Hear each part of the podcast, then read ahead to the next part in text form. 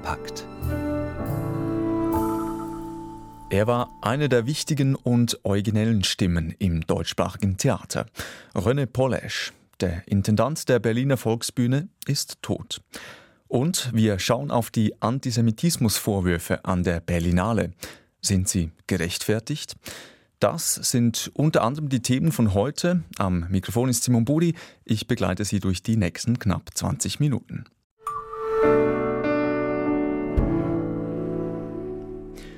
Diese traurige Nachricht schockiert die Theaterwelt. Gestern Abend hat die Berliner Volksbühne bekannt gegeben, dass ihr Intendant René Polesch plötzlich und unerwartet im Alter von 61 Jahren gestorben ist. Polesch war seit rund drei Jahren Intendant der Volksbühne. Er war dem Haus über Jahrzehnte verbunden und hat überall in Deutschland inszeniert. Auch in der Schweiz war er verwurzelt. Polesch hat als Autor und Regisseur viele Preise gewonnen und gilt als einer der bedeutendsten Vertreter der Postdramatik. Ein Nachruf von AD-Kollegin Barbara Behrendt. Der Schock sitzt tief. Vor zwei Wochen erst hat René Polischs neues Stück an der Volksbühne Uraufführung gefeiert. Jetzt plötzlich die Todesnachricht. René Polisch schrieb nicht nur Stücke wie niemand sonst, er hatte auch ein Händchen für Aphorismen. Seine Theaterstücke tragen Titel wie Schmeiß dein Ego weg oder Je t'adorno. Und das letzte heißt ausgerechnet, ja, nichts ist okay. Über 200 Stücke hat Polish geschrieben und inszeniert. Polish stellte seine Dramen auf den Proben mit den Schauspielenden fertig und sah die Texte so eng mit diesen Personen verwoben, dass er sie nicht für andere RegisseurInnen freigab. Er liebte die SchauspielerInnen und sie lieben ihn. Alle wollten sie mit ihm zusammenarbeiten. Mit vielen entwickelten sich Freundschaften und enge Arbeitsbeziehungen. Milan Peschel, Sophie Roll, Reuss, Martin Wuttke, Fabian Hinrichs. Als er zum Intendanten der Volksbühne ernannt wurde, legte er großen Wert darauf, mit seinen Brothers and Sisters in Crime, wie er sie nannte, anzutreten. Sie müssen sich keine Sorgen machen. Ich bin nicht alleine. Ich war noch nie alleine und werde auch nie alleine sein. Darauf kann ich mich verlassen. Ich bin auch als Regisseur und Autor nie alleine. Dass René Polisch der revolutionärste postdramatische Autor und Regisseur des deutschsprachigen Theaters werden würde, es war ihm nicht in die Wiege gelegt. Aufgewachsen ist er in einem Dorf in Hessen. Der Vater Maschinenschlosser und Hausmeister, die Mutter Hausfrau. Während Altersgenossen eine Banklehre machten, studierte Polisch am neuen Institut für angewandte Theaterwissenschaften in Gießen, die Kaderschmiede für Theorietheater. Das Ensemble fühlt sich nicht in Figuren ein, es diskutiert komplexe Diskursfragmente. Und zwar, das ist der Trick, in Komödiendialogen, gegengeschnitten mit Popkulturverweisen. Man muss das Leben wollen, aber in einer irgendwie gearteten Gleichgültigkeit dem Leben gegenüber und auch gegenüber dem Sterben. Ich will Musik. Ich will Liebe. Ich will Schönheit. In ein paar Minuten gibt es Schnittchen. Er hat zweimal den renommierten Mülheimer Dramatikpreis gewonnen und war mehrfach zum Berliner Theatertreffen eingeladen. Als er 2021 allerdings selbst Intendant der Volksbühne wurde, verhalf das dem Haus nicht zum großen Erfolg. Polisch war ein ungewöhnlich menschlicher, unverstellter, lebensnaher Künstler, der uns in seinen Texten immer auch an seinem Leiden am Leben teilhaben ließ. Sein letzter Text, ja, nichts ist okay, ist eine düster grundierte komplizierte WG-Geschichte über Krieg und Bekenntniszwänge, die mit einer Liebeserklärung endet. Der Mensch. Er ist gewalttätig. Aber ich liebe ihn auch sehr. Ich liebe den Menschen. Der Mensch und Künstler René Polisch ist tot. Ja, nichts ist okay. Barbara Behrens mit einem Nachruf zu René Polesch. Polisch war übrigens seit seinen Anfängen am Luzerner Theater und als Hausautor am Schauspielhaus Zürich auch stark mit der Schweiz verbunden. Der Regisseur und Autor ist gestern im Alter von 61 Jahren gestorben.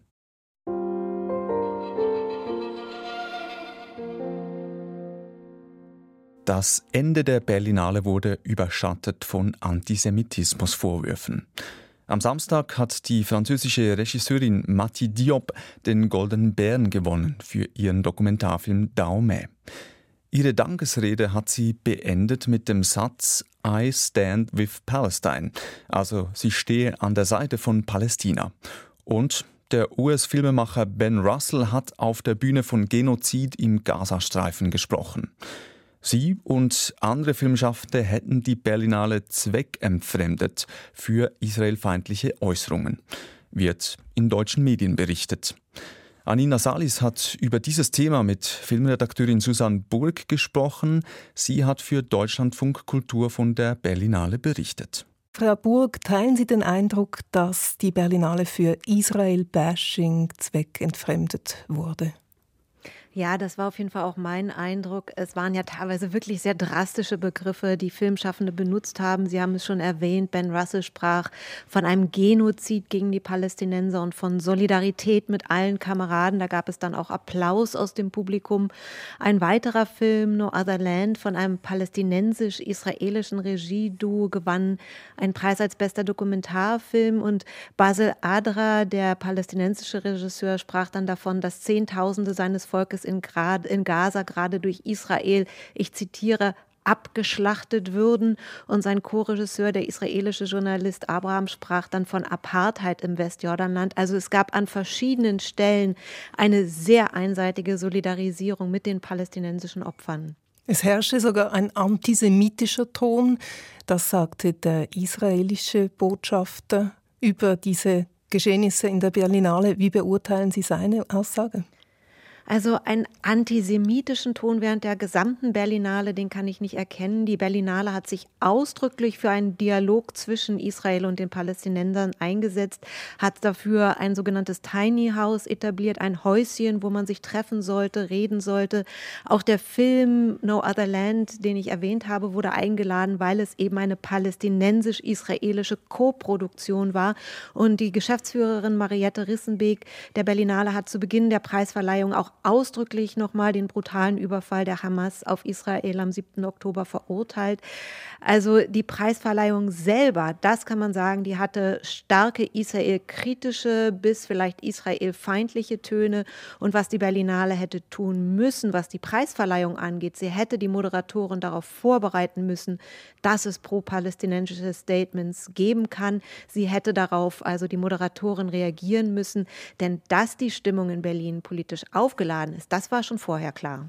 Jetzt hat sich mittlerweile auch die deutsche Kulturministerin Claudia Roth eingeschaltet. Sie will jetzt diese Antisemitismusvorwürfe überprüfen. War diese Reaktion erwartbar? Ja, das überrascht nicht und das ist auch gut so, aber eigentlich hätte diese Veranstaltung von vornherein nicht so ablaufen müssen. Äh, das ist, glaube ich, der viel zentralere Punkt äh, mhm. meines Erachtens. Wir hatten jetzt seit der Dokumenteausstellung in Kassel 2022 so viele Fälle. Die israelfeindliche BDS-Bewegung, die ist so stark verankert in der Kulturwelt und es ist einfach bitter zu sehen, dass Kulturveranstaltungen nach wie vor nicht vorbereitet sind auf diese politischen Entwicklungen. Es sind ja nicht nur die Äußerungen von Filmschaffenden, die zu reden geben. Jemand habe außerdem einen Social-Media-Kanal der Berlinale missbraucht.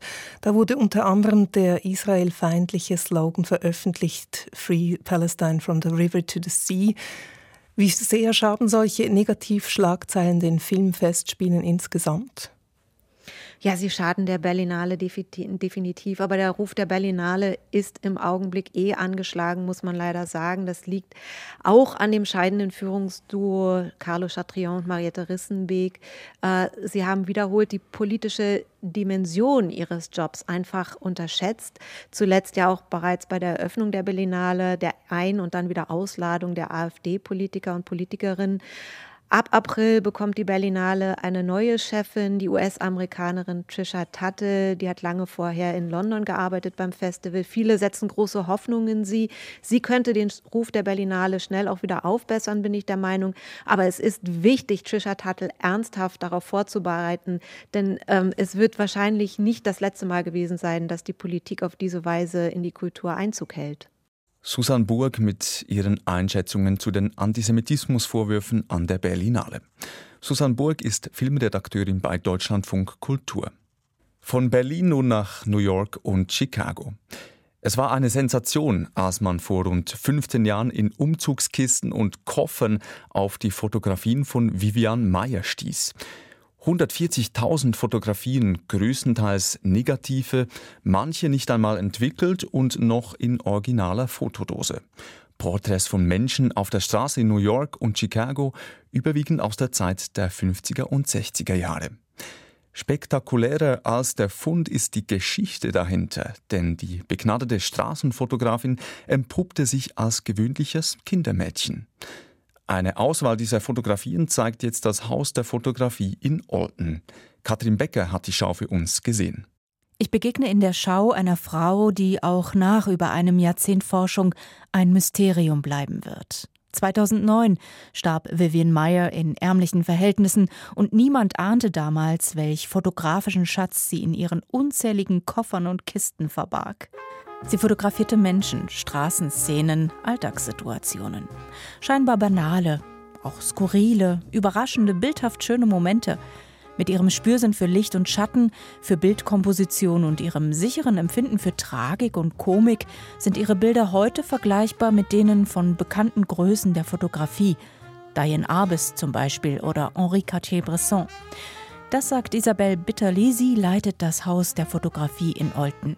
Da sind wir wirklich in derselben Liga mit dem großen Unterschied, dass man ihr Werk einfach nicht gekannt hat und sie sich auch nie als professionelle Fotografin geoutet hat. Umso größer war die Sensation, als man ihre Fotografien nach ihrem Tod entdeckte. 140 davon zeigt die Ausstellung in Olten. Es sind Porträts von Kindern, Architekturaufnahmen, vor allem aber unzählige Momentaufnahmen von der Straße. Also da ist ein Bettler, ein Zeitungsverkäufer, eine Dame in High Heels mit Zigarillo. Manche sind schlafend, andere lachend, Mal fotografiert sie Vivian Meyer durch die Fensterscheibe eines Autos.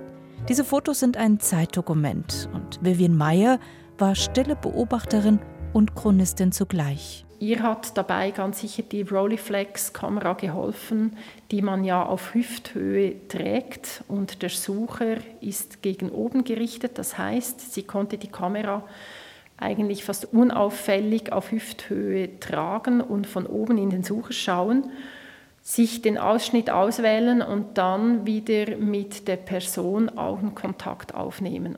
Auch wenn Vivian Meyer die Szenerie wie zufällig festhielt, Isabel Bitterli glaubt, sie war nie zufällig an diesen Orten. Ich bin davon überzeugt, dass sie eine begnadete und sehr gute Fotojournalistin geworden wäre, hätte sie denn die Möglichkeit gehabt, als Frau oder als junges Mädchen die entsprechenden Ausbildungen zu machen. Beeindruckend sind die Fotografien. Aber was noch beeindruckender ist, welchen Aufwand Vivian Meyer betrieb, um all das geheim zu halten. Niemand durfte ihre Fotos je sehen, niemand ihre Mansarde betreten und niemand erfuhr, woher sie kam und wer sie war. Gleichzeitig inszenierte sie sich selbst in unzähligen Selbstporträts. Eine großgewachsene Frau mit schwerem, dicken Mantel, Hut und einem herben Gesichtsausdruck. Sie hat sich selber fotografiert, wenn sie an einem Schaufenster vorbeigekommen ist oder jemand einen Spiegel irgendwo eingeladen hat und sie hat ihre Reflexion darin gesehen, hat sie das fotografiert. Bei Vivian Meyers Geschichte weiß man eigentlich nicht so recht, was spektakulärer ist. Der Jahrhundertfund ihrer Fotografien oder ihre seltsame Persönlichkeit. Die Schau lässt das offen und das ist auch gut so. Die Fotografien sind ein Geschenk und Vivian Meyer, die bleibt auch noch nach der Schau rätselhaft. Die Ausstellung Vivian Meyer Artology im Haus der Fotografie in Olten hat am Wochenende eröffnet und ist noch bis Mitte Mai zu sehen. SRF 2 Kultur Ihr Debütroman bringt sie zurück in die Heimat. Die Schweizerin Lorena Simmel lebt in Berlin. Die Handlung ihres ersten Romans verlegt sie aber in ihre alte Heimat, ins Schweizer Seeland zwischen dem Neuenburger, dem Murtener und dem Bielersee. In ihrem Roman wendet sie sich einem Stoff zu, den die Literatur noch nicht oft thematisiert hat. Jene körperlich anstrengende Arbeit auf den Feldern, die kaum je von Schweizern erledigt wird, sondern von Saisonarbeiterinnen und Arbeitern aus Osteuropa. Literaturredaktorin Bernadette Konrad. Daria ist eine junge Frau aus der Republik Moldau und Saisonarbeiterin im Schweizer Seeland. Von Spargeln im Frühjahr über Erdbeeren und Johannisbeeren bis hin zu Tabak, Äpfeln und Trauben im Herbst arbeitet sie auf den Feldern in und um das Dorf Ferrimont und in den stickigen Plastiktunneln der Gewächshäuser, als eine der tüchtigsten und besten. Ihr Zuhause habe sie ja bei sich, ihre Mutter, zwei Schwestern, ihren Mann und ihre kleine Tochter. Das erzählt Daria der gleichaltrigen, aus Ferrimont stammenden Ich-Erzählerin. Autorin Lorena Simmel hat selbst mehrere Jahre lang ein paar Monate auf den Feldern im heimatlichen Schweizer Seeland gearbeitet. Was hat sie dabei erlebt? Ich war längere Zeit schon von zu Hause weg gewesen in Berlin und brauchte dann einen Job. Und als ich da angefangen habe, zu arbeiten, habe ich plötzlich gemerkt, dass ich das eigentlich alles kenne, aber von der anderen Seite. Ich kannte diese Saisonarbeitenden sozusagen vom Auto aus oder vom Feldrand aus als Gestalten auf den Feldern und jetzt sah ich aber plötzlich in die andere Richtung und sah sozusagen in die Autos rein oder an den Feldrand und so hat sich quasi die Perspektive komplett umgedreht. Im Roman freunden sich die beiden jungen Frauen an. Daria hilft ihrer noch unerfahrenen Schweizer Kollegin, die ja eigentlich als Studentin in Berlin lebt und das hohe Arbeitspensum auf den Feldern den Druck von oben nicht so leicht bewältigt. Und dann ist da noch Konrad aus Polen, auch er ein äußerst geschickter und kundiger Mitarbeiter auf den Feldern, auch er hat mit seinem Bruder ein Stück Familie bei sich und einen Freund, Darek, bei dem die junge Schweizerin bald ein- und ausgeht. Voller unbefangener Neugier nähert sie sich den ihr fremden Welten an. Immer wieder aber, etwa wenn Daria die Ich-Erzählerin im schmucken Haus ihrer Tante besucht, zeigen sich die tiefen Gräben, die die Lebenswirklichkeiten einer jungen Mutter aus Moldau auch von denen einer Schweizer Studentin trennen. Ich glaube, diese Gräben, die gibt es, die sind irgendwie auch unüberwindbar. Trotzdem gibt es aber zwischen Daria und der Ich-Erzählerin auch echte Nähe und Zuneigung das Interesse aneinander und irgendwie funkt es zwischen denen, so wie es manchmal eben zwischen Menschen nicht funkt, aber da gibt es etwas, was dann zumindest teilweise irgendwie diesen Graben überwinden kann. Lorena Simmel nutzt Ferimont, das fiktive und doch sehr reale Schweizer Dorf, als eine Art Brennglas, in dem sich ein Stück Osteuropa mitsamt der harten wirtschaftlichen Realitäten der Menschen verdichtet. Ihr Roman lebt von intensiven Beobachtungen. Minutiös und detailreich sind die Landschaften und die Figuren beschrieben. Beobachtet aber wird auch das Unsichtbare, die sich unmerklich verändernden Stimmungen, der vorüberziehende Sommer und ihr eigenes Innenleben, in dem sie innerlich antwortet auf das viele Neue, das ihr zustößt. Am Ende des Sommers schaut sie anders auf die alte Heimat. Ein bisschen wie die Autorin selbst nach den vielen Monaten Arbeit auf Schweizer Feldern. Ich habe erkannt, dass die Schweiz und auch diese Region ja nicht nur den Schweizerinnen und Schweizern gehört, sondern dass diese Leute, die schon zum Teil jahrelang dahin kommen, um zu arbeiten, da ja auch zu Hause sind und dass wir oder die Schweizerinnen und Schweizer mit ihnen dieses Land teilen. Sagt Lorena Simmel über ihren Debütroman. Erschienen ist Ferimont im Verbrecherverlag. So viel für den Moment aus Kultur und Gesellschaft. Am Mikrofon verabschiedet sich Simon Buri. Vielen Dank für Ihr Interesse. Kultur kompakt.